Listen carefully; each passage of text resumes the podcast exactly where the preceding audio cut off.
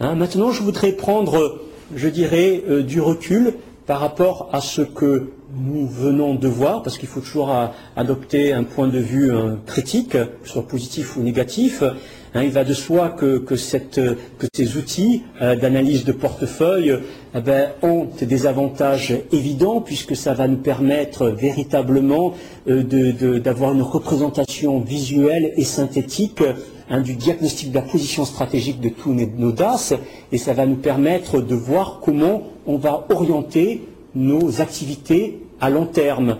Et c'est de se dire que finalement, une activité, ce n'est pas une simple addition d'activités, mais c'est la combinaison des activités qui va permettre à l'entreprise finalement de réussir ses objectifs en termes de rentabilité et de croissance. Et nous avons mis en exergue finalement les interdépendances et les appuis mutuels que doivent se rendre les, activités les unes euh, par rapport aux autres avec des vaches à lait qui volent au secours des dilemmes pour les transformer en dilemmes, en vedettes et que ces vedettes, par exemple, s'il n'y a pas suffisamment de fonds pour financer la croissance, elles peuvent également s'appuyer sur les fonds dégagés par les vaches à lait ou par le désinvestissement euh, des poids morts. Mais par contre, il y a des, euh, je dirais, des limitations, à savoir, ben, le premier élément, c'est la lourdeur de l'analyse puisque ça va requérir euh, tout un, système, hein, toute une équipe de planificateurs qui va devoir un peu collecter les informations sur chacun des DAS pour pouvoir ensuite les transmettre à l'état-major pour une analyse assidue. Et tout ça, ça peut prendre du temps et c'est assez lourd à collecter, hein, si vous voulez. Et ça peut, et tout ce système euh, d'analyse de, portefeuille, ça peut détourner l'attention de l'entreprise vers la planification alors qu'elle devrait agir euh, vis-à-vis de ses concurrents.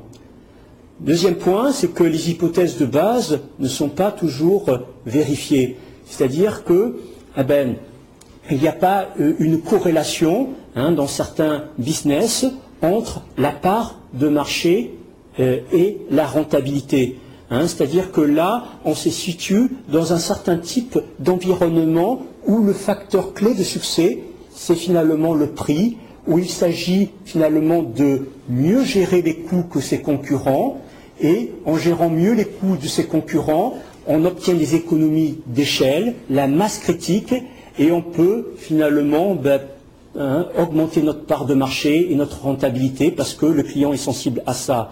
Mais il y a des environnements où finalement eh ben, les entreprises peuvent avoir une faible part de marché, mais être tout de même très rentables, et tout simplement parce que ces entreprises arrivent à faire plus de marge de profit sur moins de, clients. Et tout simplement, si elles arrivent à faire plus de marge de profit, c'est parce qu'elles sont très différenciées. Et donc, tout simplement, elles sont situées dans des business, dans des secteurs où les possibilités de différenciation, autres que le prix, sont importantes, comme finalement ben, l'innovation, euh, la, recherche, la qualité des services, la réputation, l'image de marque, etc. Hein, donc, il faut faire attention finalement ben, à quel type d'environnement concurrentiel on se trouve. Troisième point, les prescriptions sont souvent des décisions forcées. Ben, Qu'est-ce que ça veut dire? Eh ben, C'est que tout simplement, lorsqu'on dit à, euh, un directeur, enfin à un DAS, que finalement il s'agit d'une vache à lait, eh ben, ce directeur va plutôt euh, pas le prendre hein, comme une bonne nouvelle, puisque qu'est-ce que ça signifie? C'est-à-dire qu'il a fait énormément d'efforts en vue de dégager des marges de profit et des cash flows, il va voir tous ces cash flows réutilisés en vue d'aider d'autres activités. Et ça signifie aussi que finalement, on ne va pas lui allouer des fonds pour investir. Et à ce moment-là, il risque également de perdre des opportunités, il peut rater des opportunités hein, pour se développer. Et une entreprise, sur le long terme, elle ne peut pas être euh, rentable hein, sans innover, sans investir, je dirais, un, minimum. Et donc, si vous voulez, ce qui peut faire euh, souvent entraver la bonne marche de ces analyses de portefeuille, c'est finalement souvent la jalousie, les querelles intestines hein, qui peuvent y avoir lieu entre finalement les dirigeants des différents SBU, Strategic Business Unit.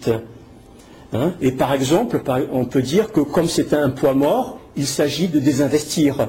Mais ça peut être considéré comme une décision forcée, mais il faut aussi ben, se dire ben, quelles sont les implications que cela peut avoir en termes concurrentiels. Je vous ai dit tout à l'heure qu'il ben, fallait se dire est-ce que en se désengageant du poids mort, ça ne va pas laisser trop de marge de manœuvre pour nos concurrents. Hein. donc il faut, euh, je dirais, être un peu plus critique et avoir euh, une deuxième analyse par rapport, euh, je dirais, aux préconisations classiques de la matrice.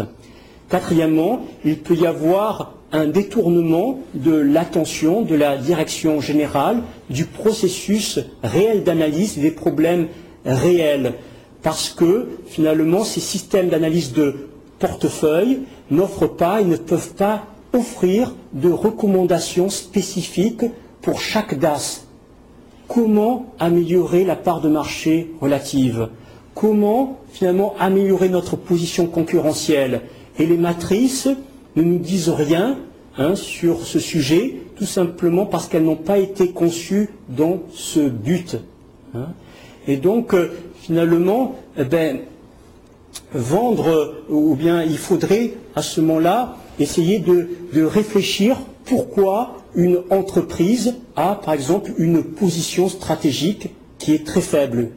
Hein, et essayer éventuellement de rétablir la situation plutôt que de la qualifier de poids mort et de la mettre en vente.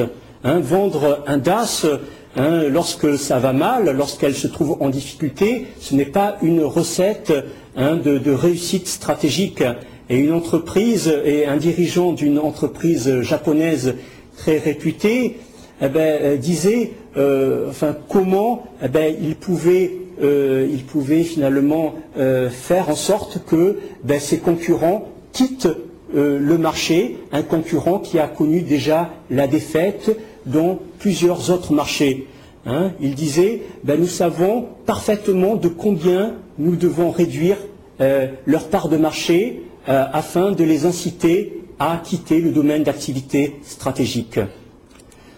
En guise de conclusion, ben, je voudrais finalement eh ben, synthétiser ça à travers les deux niveaux de la stratégie. Et je vais prendre l'exemple concret du groupe LVMH, où il y a évidemment un état-major. Et, si vous voulez, il y a, six domaines d'activité stratégique.